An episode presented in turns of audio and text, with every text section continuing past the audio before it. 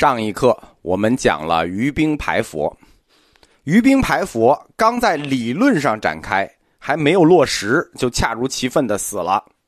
此时正值晋康帝在位，外戚家族是楚氏，楚氏家族，褚时健的那个楚啊，楚氏也是王室旧党。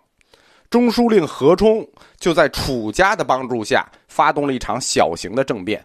重新取得了朝廷的控制权，顺路就结束了这次排佛，就不了了之了。说理没说过，但是实际上就结束了。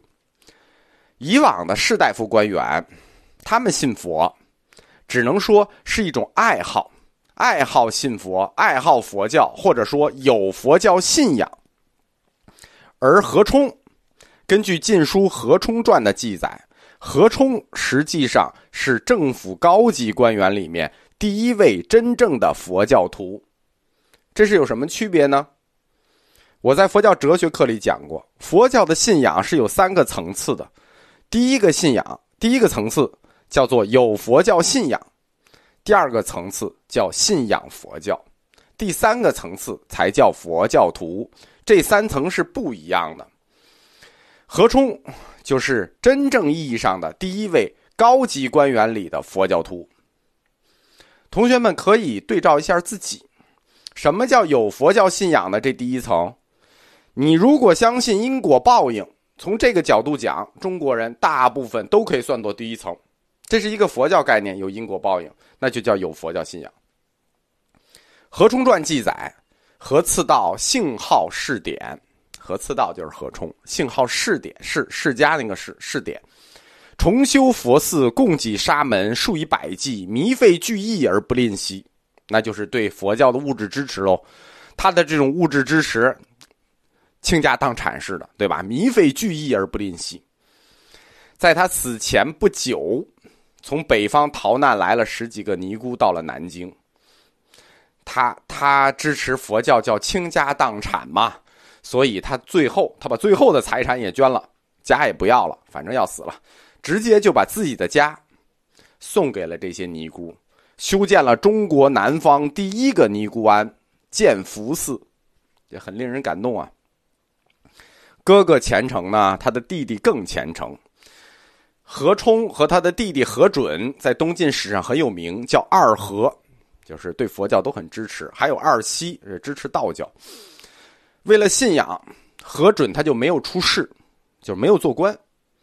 晋书记载说，准生平唯诵佛经，修营塔庙，就是说这辈子就在家念经修庙了，虔诚吧。他最重要的贡献是什么呢？是生了个闺女，他的女儿就是后来晋穆帝的皇后何皇后。那你能不支持佛教吗？此时宫中有两个最有权势的女人。两个女人，一个是楚侯的女儿楚太后，一个是何准的女儿何皇后。他们的爹都是虔诚的佛教徒，那女儿就不用提了嘛。女性佛教的大施主，他们最关心的问题是什么？是为同性争取权益呀。他们最关心的都是，肯定是同为女性的信徒们。两位皇后，楚皇后、何皇后。先后修建了五六座大庙，专门提供给最初的佛教女性修行者。这两位皇后中呢，有一位一定要提一下，特别值得一提，就是实际上整个东晋的皇室佛教是在她的推动下形成的，就是楚侯的女儿楚算子。楚算子，大蒜的蒜啊，哎，名字不太好听，但是据说长得特别美。楚家呢是东晋名族，祖父和父亲两代都是地方太守，是荆州太守。就是说，楚算子他是湖北人。楚算子十岁的时候就被选为琅琊王司马越的妃子，就十岁就已经成了皇妃。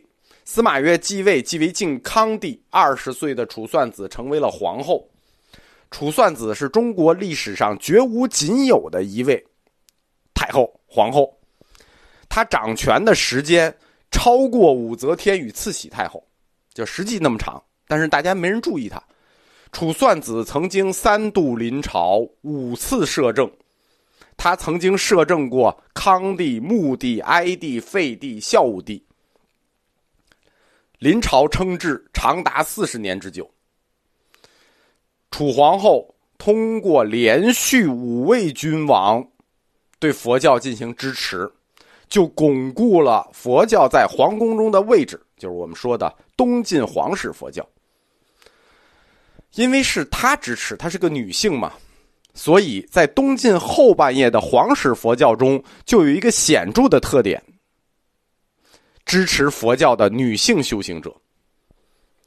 这些女性修行者经常出入皇宫的内院，在历史上有过几个著名的尼姑，包括庐山慧远大师的姑姑道仪师太。由于两位皇后对女性佛教修行者的这种支持，尼姑对朝廷的影响力开始逐渐扩大，越来越大。到什么地步呢？到了东晋的晚期。他们甚至可以左右朝局，僧尼参政的危害性，在于兵排佛后的五十年，终于发展到了大到不可收拾的地步，正应了当年于兵所说的那句话：“修之家可也，修之国及朝则不可。”于兵排佛被终止了，何冲也死了。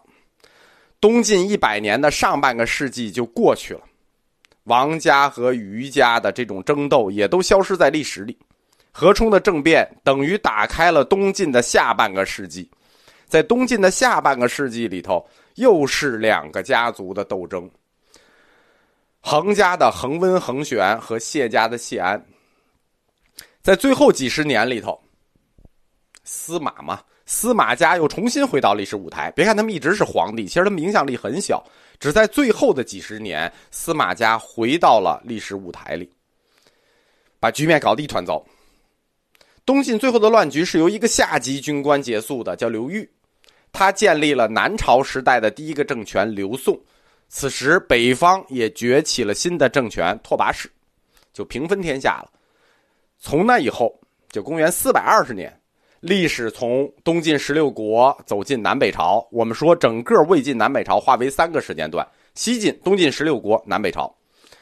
走到南北朝就不是我们这个课划定的范畴了。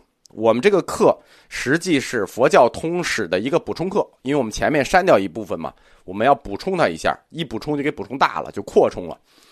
所以我们这个课的时间下限就画在东晋。画到鸠摩罗什，得稍微超一点啊，把鸠摩罗什画进来。另外，东晋十六国期间的佛学跟南北朝期间的佛学在理论方向上完全是两回事儿，那很大是第一阶段佛学与第二阶段佛学的问题。我们按照大佛学史观的指导原则来讲这个课，就是讲佛学先讲历史。东晋佛学即将进入它的下半叶的发展。下半叶的发展就比上半叶显得波澜壮阔多了。下半叶是以何冲政变开始的，所以我们先讲历史，先讲佛学。呃，讲佛学先讲历史嘛。我们先快速的浏览一下东晋下半叶这五十年都发生了什么，了解一下这五十年的历史，再返回来打开东晋下半个世纪的佛学史。何冲发动政变的。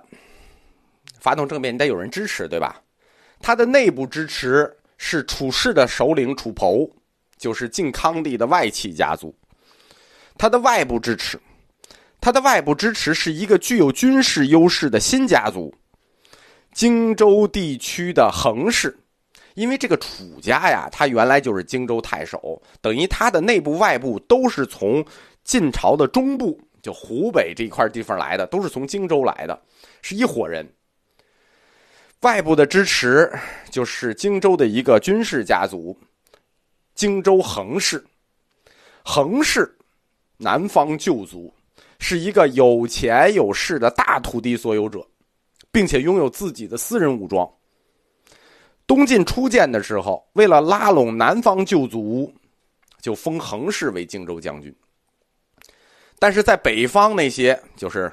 来历很高贵的氏族眼里，像什么琅琊王氏啊，对吧？太原王氏啊，就他们看那是什么？荆楚地区，荆楚地区其实以前也是蛮夷有钱的土老帽，就是暗中的瞧不起你啊。表面上你是荆州将军，我暗中瞧不起你，因为在氏族门阀的制度下面啊，这个家族的声望和地位啊，得有传承，得有历史，不是就有钱。这个名声，家族名声对氏族阶层来说是最重要的事情。光有钱不行，你得有在知识阶层的影响力，你得有在知识阶层的话语权。